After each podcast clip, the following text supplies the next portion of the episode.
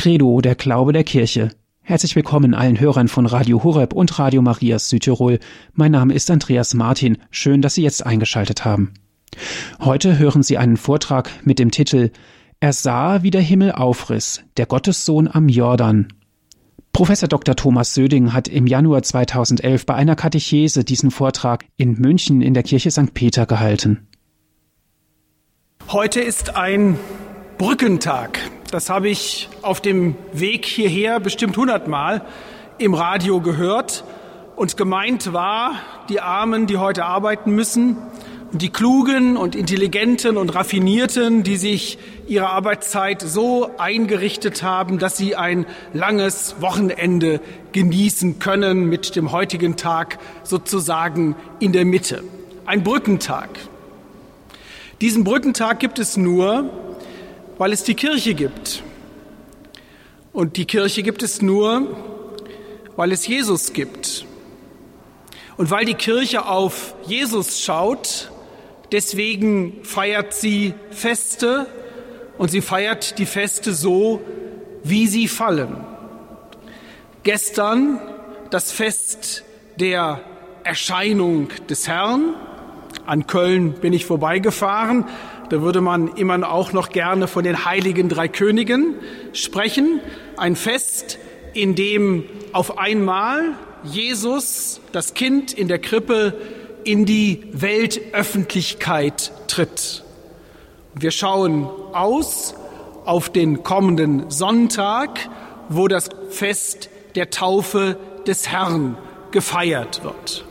Beide Feste haben viel miteinander zu tun. Beide schließen den weihnachtlichen Festkreis ab und beide schauen voraus ins neue Jahr, in das Jahr oder in die Jahre der Verkündigung Jesu, so wie heute das Evangelium erklungen ist, von dem Jesus, der voller Kraft in Galiläa, im Galiläa der Heiden, das Evangelium von der Gottesherrschaft zu verkünden beginnt. Das Volk, das im Dunkeln sitzt, hat ein großes Licht gesehen. Diejenigen, die im Schatten des Todes und der Finsternis sitzen, denen ging ein Licht auf. Wir kennen dieses Motiv vom Weihnachtsfest, aber der Evangelist Matthäus verbindet es mit der Kraft des Ursprungs, mit der Kraft des Anfangs, mit der Kraft des Aufbruchs Jesu. Die Taufe des Herrn, auf die wir schauen, ist ein großes Fest, aber vielleicht ist gar nicht auf den ersten Blick deutlich, warum auch dieses Ereignis gefeiert wird. Die Theologie spricht seit ältesten Zeiten von den Geheimnissen des Lebens Jesu.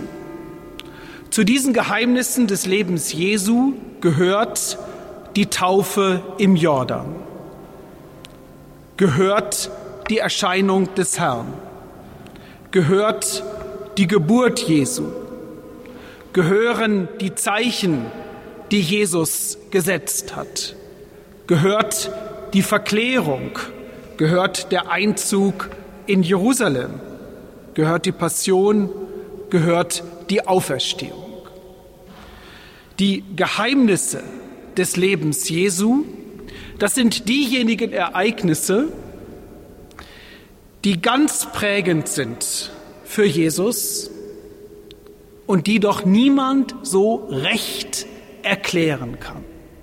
Es bleibt ein Geheimnis. Ein Geheimnis, das deswegen aufbricht, weil an diesen Ereignissen, die so charakteristisch für Jesus sind wie keine anderen, Gott ins Spiel kommt. Gott, der je größere, Gott der Vater Jesu Christi, Gott der, der seinen Sohn gesandt hat, um das Evangelium zu verkünden. Von den Geheimnissen des Lebens Jesu redet die Theologie nicht, um irgendetwas unter der Decke zu halten. Ganz im Gegenteil. Die Taufe Jesu im Jordan ist ein öffentliches Ereignis, so wie das Kreuz auf Golgotha ein öffentliches Ereignis gewesen ist. Alle Welt, erzählen die Evangelisten, ganz Israel zieht heraus aus Galiläa, aus Judäa, aus Jerusalem an den Jordan zu Johannes. Und Jesus ist einer von ihnen. Mit diesem Geheimnis beginnt die öffentliche Wirksamkeit Jesu. Hier kommt Gott im Spiel. Oder wie es der Evangelist in seiner bildreichen Sprache sagt, hier reißt der Himmel auf. Und Jesus ist es, der den aufgerissenen Himmel sieht, der erfüllt wird vom Geist Gottes und der jetzt etwas beginnt, was ein für allemal Bedeutung hat, für ihn, für uns, für alle. Aber dass dieses Geschehen der Taufe Jesu im Jordan letztlich nicht zu erklären ist, dass es ein Ereignis ist, das Fragen aufwirft, das macht schon das Neue Testament selbst klar. Und gerade der Evangelist Matthäus macht es deutlich, an dessen Evangelium dieses Lesejahr orientiert ist. Denn anders als die anderen Evangelisten erzählt Matthäus davon, dass es vor der Taufe Jesu im Jordan zu einem Gespräch, einem kurzen, aber inhaltsreichen Gespräch zwischen dem Täufer und dem Täufling, zwischen Johannes und Jesus gekommen ist. Jesus, so erzählt Matthäus, macht sich auf aus Galiläa, aus seiner Heimat an den Jordan. Und Johannes sieht ihn kommen und will verhindern, dass Jesus sich von ihm taufen lässt. Ich hätte es nötig, so sagt Johannes der Täufer, von dir getauft zu werden und du kommst zu mir? Mit einer solchen Frage, sagen wir es ehrlich, mit einer solchen Kritik an Jesus beginnt seine öffentliche Wirksamkeit. Solche Fragen, solche Kritik wird Jesus sein ganzes Leben lang nicht los. Ja, wenn man die Evangelien genau liest, hat man den Eindruck, er provoziert die Fragen. Er löst die Kritik aus. Er wird in Frage gestellt. Er stellt seinerseits in Frage. Es sind nicht die unwichtigsten, sondern es sind gerade die wichtigsten Ereignisse des Lebens Jesu, die in Frage gestellt werden. Wer kann das begreifen? Dass Jesus an den Jordan geht, dorthin, wo er alle Welt zieht, um sich taufen zu lassen. Johannes ist es, der die Skandalosität der Taufe Jesu erkennt. Denn Johannes ist ja der Prophet, der die Taufe gepredigt hat, als Taufe der Umkehr zur Vergebung der Sünden, als Taufe einer Erneuerung, die eine Hoffnung begründen soll, dass jenseits aller Schuld, jenseits des Todes, doch Vergebung, doch Leben möglich sein sollte.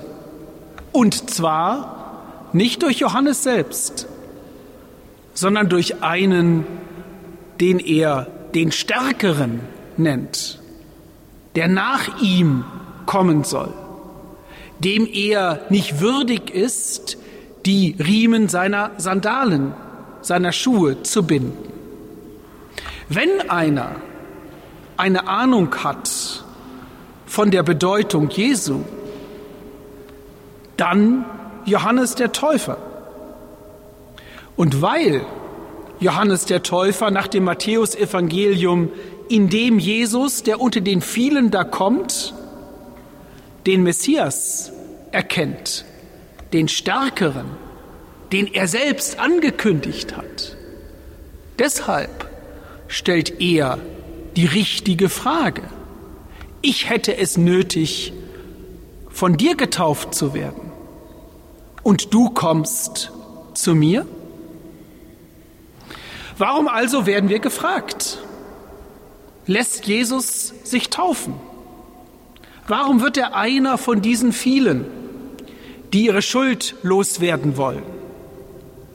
Warum wird er einer von denjenigen, die zu ihrer Hoffnung auf den Messias und darin auf Gott stehen? Warum begibt er sich an den Jordan?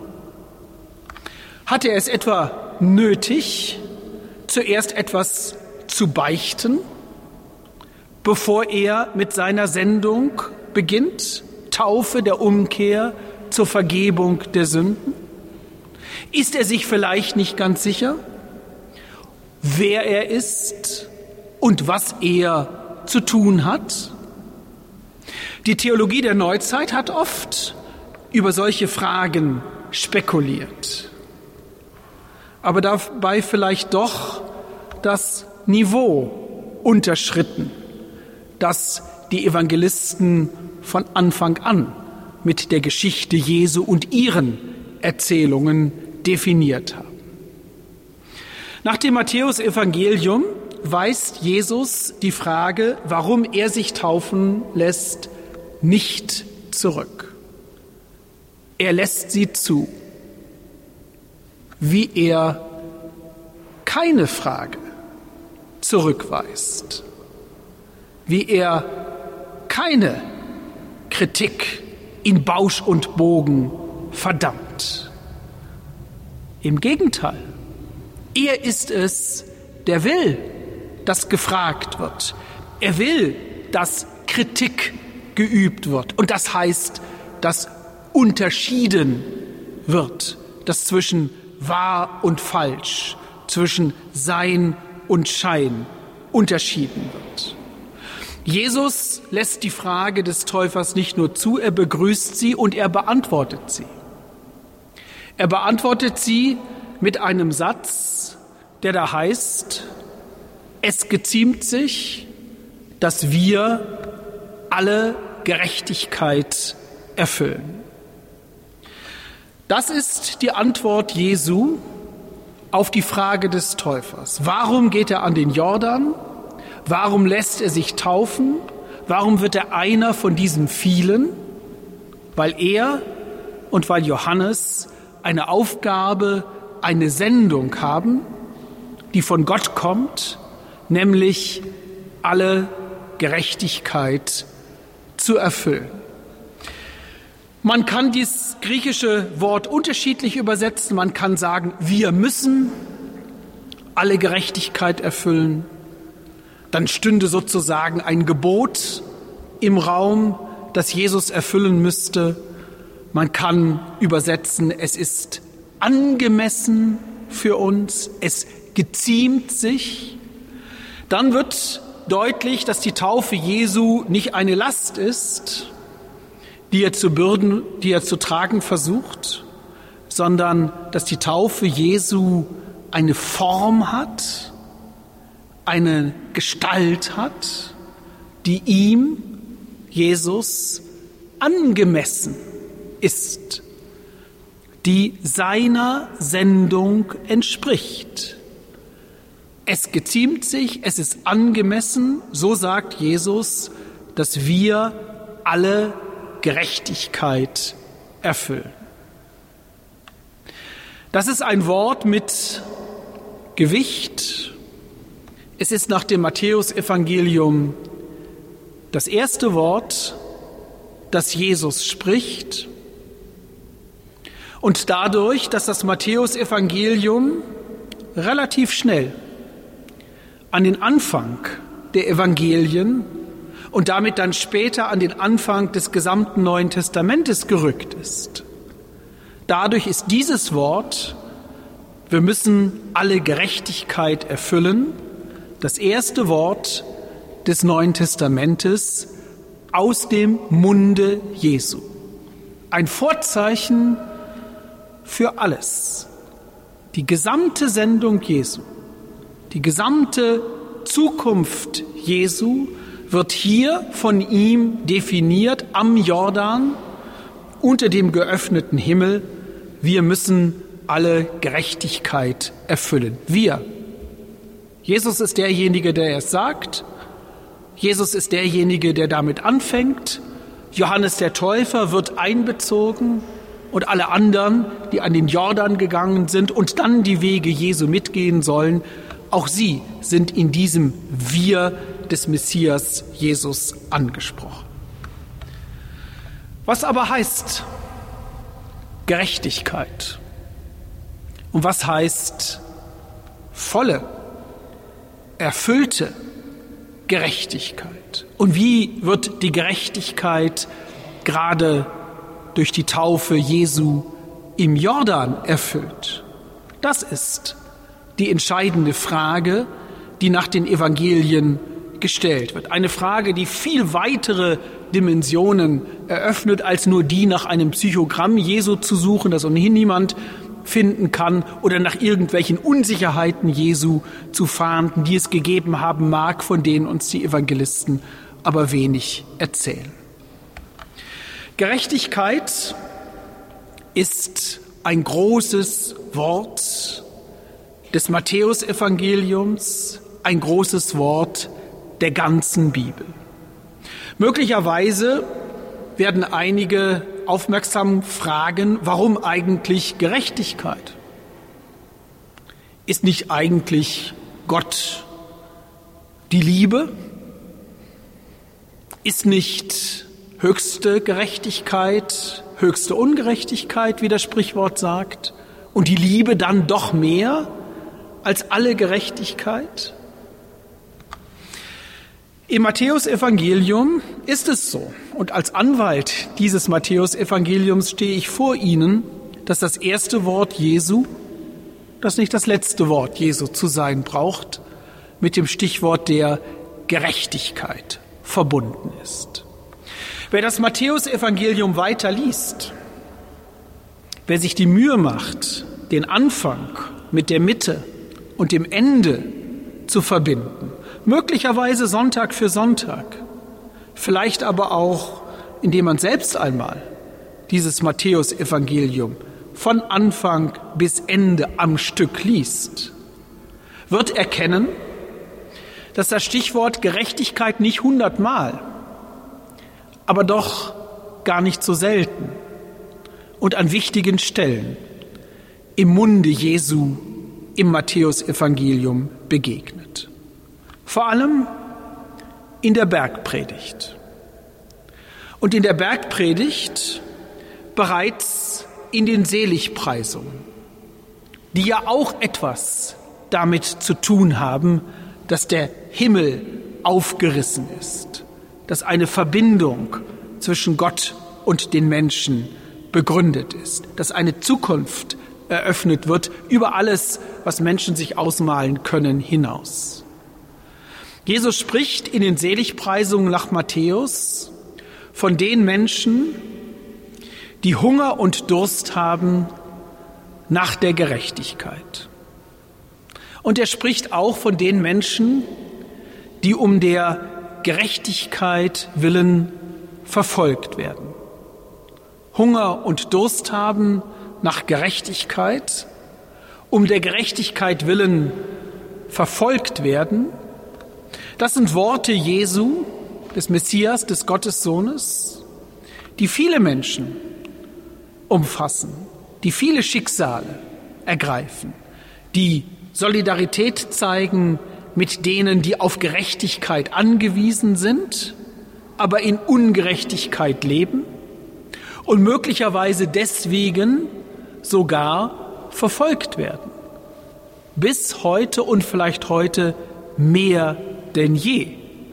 eine der desaströsesten Fragen, Erfahrungen und eine der schwierigsten Fragen, diese Erfahrung mit Gott in Verbindung zu bringen. Jesus tut es.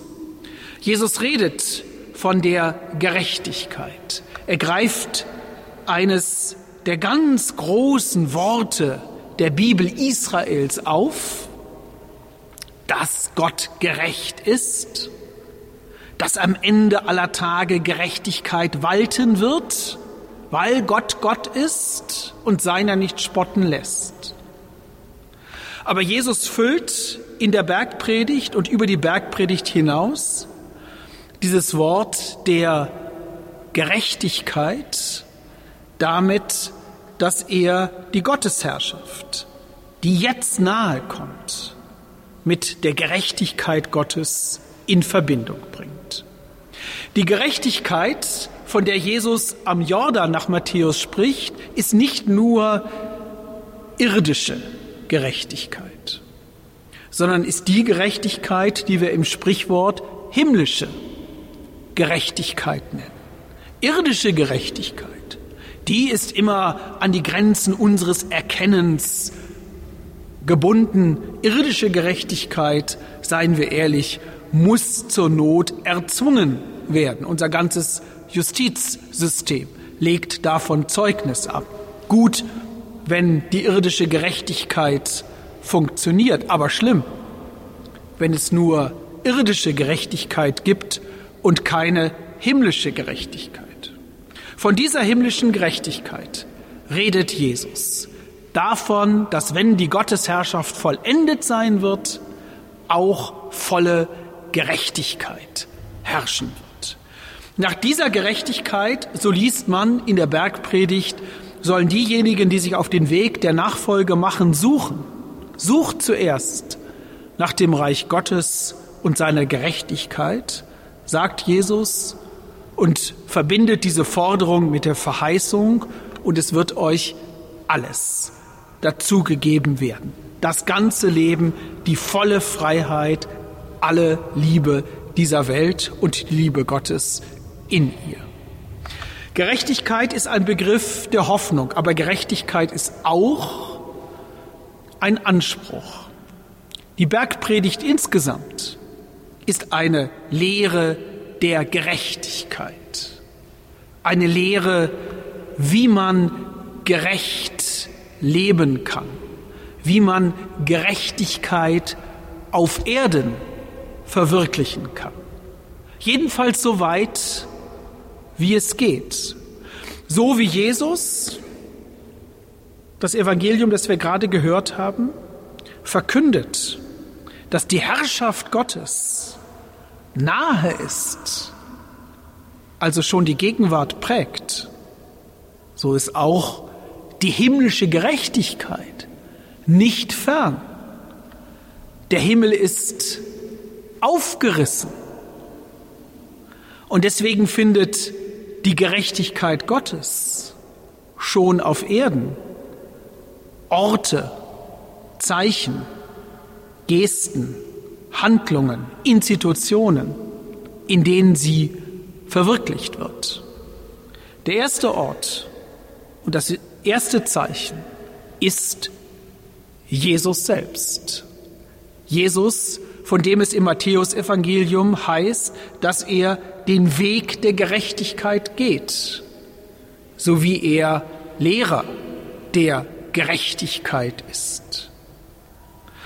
Diese Gerechtigkeit, wenn Menschen sie leben wollen, weil sie auf Gott setzen, ist, auch das kann man der Bergpredigt entnehmen, von einer großen Gefahr, einer großen Versuchung bedroht, nämlich der Versuchung der Heuchelei. Seht zu, so sagt Jesus in der Bergpredigt, seht zu, dass ihr eure Gerechtigkeit nicht zur Schau stellt. Und da gibt er Beispiele, wie man heuchlerisch beten kann, wie man heuchlerisch anderen helfen kann, wie man heuchlerisch fasten kann und wie man diese Versuchung zu bestehen vermag. Als jemand, der betet, wie Jesus zu beten gelehrt hat, das Vaterunser steht an dieser Stelle, als einer, der barmherzig ist, wie Jesus barmherzig ist, als einer, der fastet, wie Jesus gefastet hat. Die Gerechtigkeit hat einen Ort in Jesus auf dieser Erde, die himmlische Gerechtigkeit. Und sie muss und sie soll andere Orte finden. Sie soll die ganze Welt, sie soll den ganzen Menschen erfüllen. Deswegen ist Jesus gekommen. Und deswegen ist Jesus an den Jordan gegangen. Und deswegen hat Jesus sich taufen lassen. Er geht zu den Menschen, die ihre Schuld bekennen. An den Jordan damals ist keiner gegangen, der nicht, wenn er es ernst gemeint hat, seine Schuld bekannt hat. Und an den Jordan, wenn man auf die Predigt des Täufers gehört hat, ist auch niemand gegangen, der nicht eine Hoffnung gehabt hätte über die eigene Schuld und über den eigenen Tod hinaus auf diesen Stärkeren hin, den Johannes angekündigt hat. Zur Zeit Jesu gibt es keinen wichtigeren Ort, keinen heiligeren Ort als den Jordan, an dem Johannes die Taufe der Umkehr zur Vergebung der Sünden spendet. Deswegen geht Jesus dorthin, als einer von vielen, als Kind des Volkes Israel. Er geht zu den Sündern, er nimmt am Leben der Sünder teil, er geht zu denen, die hoffen, er macht sich diese Hoffnung zu eigen, ja, er verkörpert diese Hoffnung.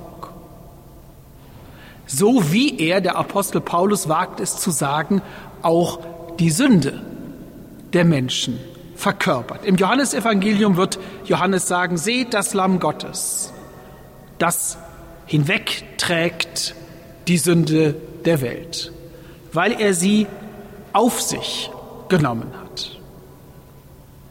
Josef Ratzinger, Papst Benedikt XVI., hat in seinem Jesusbuch die Szene der Taufe Jesu im Jordan theologisch interpretiert.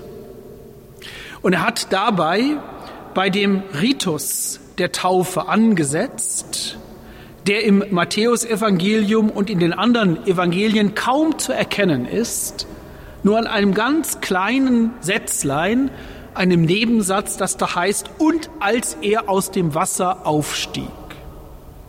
Das setzt voraus, was nicht erzählt wird, dass Jesus ins Wasser eingestiegen ist, dass er eingetaucht ist ins Wasser, so wie alle, die die Jordantaufe empfangen haben. Wenn Johannes die Taufe so gespendet hat, wie es die Evangelisten erzählen, dann ist in diesem Ritus eine tiefe Symbolik enthalten, die des Todes und der Auferstehung, die des Todes der Sünde und der Auferstehung der Erlösung, die auch die christliche Taufe geprägt. In jeder Osternacht wird aus dem sechsten Kapitel des Römerbriefes gelesen, was der Apostel Paulus über die Taufe geschrieben hat. Wisst ihr nicht, dass ihr, die ihr auf Christus getauft seid, auf seinen Tod getauft seid? Damit ihr nicht mit ihm sterbt allein, sondern mit ihm lebt? In den alten christlichen Kirchen hat es häufig solche Taufbecken gegeben, eine kleine Jordanstelle, in die man eintauchen konnte und wieder auftauchen konnte aus dem Wasser. Der Jesus, der sich im Jordan taufen lässt, der Teil des Volkes Israel wird, der die Sünde auf sich nimmt und sie überwindet in der Hoffnung auf Gott, dieser Jesus ist es, der nicht erst auf Golgotha, sondern schon am Jordan den Tod der Sünde trägt und durch den Tod der Sünde hindurch ins Leben Gottes aufsteigt, um seine Verkündigung zu beginnen. Zwischen dem Jordan und Golgotha gibt es eine tiefe Verbindung und das ist die Verbindung, dass Jesus ganz und gar für Gott eintritt. Dass zwischen Gott und Mensch, dem sündigen, dem schuldigen, dem sterblichen Menschen in Jesus keine letzte Distanz bleibt, sondern eine letzte Nähe entsteht. Dafür gibt es das Wort der Liebe. Diese Liebe erfüllt die Gerechtigkeit. Wir müssen alle Gerechtigkeit erfüllen. Das heißt auch, wir müssen die Liebe Gottes verwirklichen, aber das geht nicht, ohne dass Gerechtigkeit herrscht. Und Gerechtigkeit kann nicht herrschen, wenn nicht zwischen Gut und Böse unterschieden wird, wenn nicht Schuld verurteilt wird. Und himmlische Gerechtigkeit kann nicht herrschen, wenn nicht Schuld vergeben werden kann dadurch, dass man sich ihr aussetzt, dadurch, dass man nicht von außen auf die Schuld reagiert, sondern wie Jesus sie an sich heranlässt, so dass sie Teil des eigenen Lebens aus Liebe zu anderen wird. Sie haben eingeschaltet hier bei Radio Horeb und bei Radio Marias Südtirol. Heute hören Sie einen Vortrag von Professor Dr. Thomas Söding mit dem Titel Er sah, wie der Himmel aufriss, der Gottessohn am Jordan. Als Jesus aus dem Wasser steigt, sieht er, wie der Himmel aufreißt und der Geist Gottes kommt herab und bleibt auf ihm. Und eine Stimme wird aus dem Himmel laut, dies ist mein geliebter Sohn, an ihm habe ich Gefallen gefunden. Liest man das Markus-Evangelium, dann ist diese Himmelsstimme in der zweiten Person formuliert. Du bist mein geliebter Sohn, an dir habe ich Gefallen gefunden. Bei Markus ist es eine ganz intime Szene, eine Sache sozusagen zwischen dem Sohn und dem Vater, zwischen Jesus und Gott. Bei Matthäus ist es eine Sache für das ganze Volk. Dies ist mein geliebter Sohn, das sollen alle am Jordan hören, das sollen alle erkennen, die das Matthäus-Evangelium lesen, das sollen möglichst alle glauben, die von dieser Geschichte hören. Du bist mein geliebter Sohn, an dir habe ich Gefallen gefunden, oder dies ist mein geliebter Sohn, an ihm habe ich Gefallen gefunden. Beides sind Gottes Worte, die nicht von ungefähr kommen. Beides sind Gottes Worte, die etwas aufgreifen, was zu den tiefsten Erfahrungen und zu den größten Hoffnungen des Gottesvolkes Israel gehört. Du bist mein geliebter Sohn. Das ist ein Wort Gottes schon im Alten Testament, im zweiten Psalm. Der erste Psalm, selig der Mann, der nach der Weisung Gottes lebt.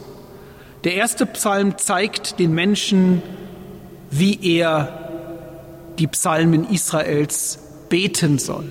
Verständig, immer wieder. Der zweite Psalm zeigt denjenigen, der idealerweise diese Psalmen gedichtet hat, David, den König Israels, den König Israels. Nicht nur eine Gestalt der Vergangenheit für das Gottesvolk Israel, sondern immer auch eine Gestalt der Zukunft. Du bist mein Sohn. Und weiter, heute habe ich dich gezeugt. Heute an dem Tag, an dem du König geworden bist. Ob das zur Zeit Davids gesagt worden ist, ob es im Blick auf David später gesagt worden ist, darüber können sich die Gelehrten streiten. Zur Zeit Jesu wird dieser Psalm weitergebetet. Du bist mein geliebter Sohn. Heute habe ich dich gezeugt. In einer Zeit, in der es gar keinen König in Israel mehr gibt. In einer Zeit, in der allen klar wird, dass auch niemand mehr einfach an die Genealogie, der zeugte den, der zeugte den, der zeugte den, anknüpfen kann. Deswegen Geburt aus der Jungfrau Maria. In der Zeit Jesu ist dieser Psalm, der tief zurückgeht in die Glaubensgeschichte Israels, ein Wort für die Zukunft, dass es da der einst einen neuen David geben wird, der Gottes Reich verwirklicht, der macht, dass Gott selbst König ist. Es ist sozusagen eine starke Christologie, eine starke Rede von Jesus, die uns hier begegnet. Der, der Macht hat, der, der König ist, der, der voller Kraft die Gottesherrschaft nahe bringt, der sie verkündet, der sie verwirklicht. Du bist mein geliebter Sohn. Aber die Fortsetzung lautet, an dir habe ich Gefallen gefunden oder an dem ich Gefallen gefunden habe. Und wer in der Bibel Israels sucht, wird auch an dieser Stelle fündig. Ein Gotteswort aus dem Buch des Propheten Jesaja und nicht irgendeines, sondern das sogenannte erste Lied des Gottesknechtes. Das erste Gottesknechtslied beginnt mit diesem Wort. Dich habe ich erwählt. An dir habe ich Gefallen gefunden. Dieser Gottesknecht ist für den Evangelisten Matthäus ein Bild, auf das er schaut, wenn er Jesus beschreiben will. Dieser Gottesknecht, von ihm heißt es im Alten Testament, dass er den Völkern das Recht bringt und die Gerechtigkeit. Wir müssen alle Gerechtigkeit erfüllen. Jesus selbst bezieht sich auf diese Hoffnung und auf diese Größe. Dieser Gottesknecht ist derjenige, von dem Matthäus später zitieren wird, dass er den glimmenden Docht nicht auslöschen wird, dass er das geknickte Rohr nicht abbrechen wird, dass er nicht schreien wird, sondern still den Weg geht, einen Weg der Verkündigung, einen Weg der Gewaltlosigkeit, am Ende einen Weg des Leidens. Das vierte Lied vom Gottesknecht, das ist das, das am Karfreitag als alttestamentliche Lesung verkündet wird. Das ist der Mann, den keiner anschauen kann, weil sein Gesicht entstellt ist, den alle für einen Verbrecher gehalten haben und nur einer war an seiner Seite, nämlich Gott. Keine starke, sondern eine schwache Christologie. Eine Rede von Jesus, die nicht auf seine Macht, sondern auf seine Ohnmacht zuläuft. Nicht auf die Herrlichkeit seiner Worte und Zeichen, sondern auf das Leiden, das ihm nicht erspart bleiben wird. Diese starke Christologie und die schwache, sie gehören zusammen, weil Jesus den Weg Gottes geht, weil Jesus den Weg der Gewaltlosigkeit geht, weil Jesus den Weg der Gerechtigkeit geht. Das, was im ganzen Evangelium zusammengehalten wird, die Macht und die Ohnmacht, die Kraft und die Schwäche Jesu, das ist hier schon im Jordan zusammengehalten in diesem Wort Gottes, du bist mein geliebter Sohn, an dir habe ich Gefallen gefunden.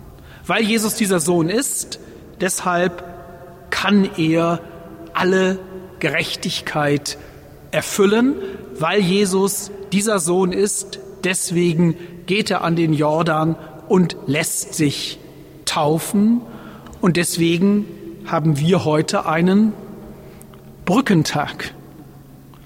Und es ist eine Brücke zwischen dem Jordan und Golgotha, die wir sehen können. Eine Brücke zwischen der Krippe und dem Kreuz. Eine Brücke zwischen Jerusalem und München. Eine Brücke von Jesus bis in diese Stadt und bis in diese Kirche und wenn Gott will, auch bis in unser Herz.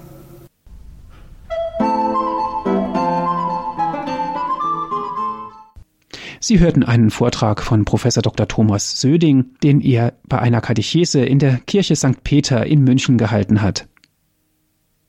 Wenn Sie, liebe Hörerinnen und Hörer, diesen Vortrag gerne noch einmal hören möchten, bestellen Sie sich eine CD. Diese Sendung wurde für Sie aufgezeichnet. Rufen Sie an unseren CD-Dienst unter folgender Telefonnummer 08323 9675120. Noch einmal die Telefonnummer von unserem CD-Dienst, das ist die 08323 9675120. Wenn Sie Möglichkeit für das Internet haben, unter www.hore.org können Sie sich diese Sendung auch herunterladen und erneut auf Ihrem Computer anhören. Noch einmal unsere Internetadresse, das ist www.hore.org. Danke, dass Sie eingeschaltet haben. Viel Freude noch im weiteren Programm und gottesreichen Segen wünscht Ihnen Ihr Andreas Martin.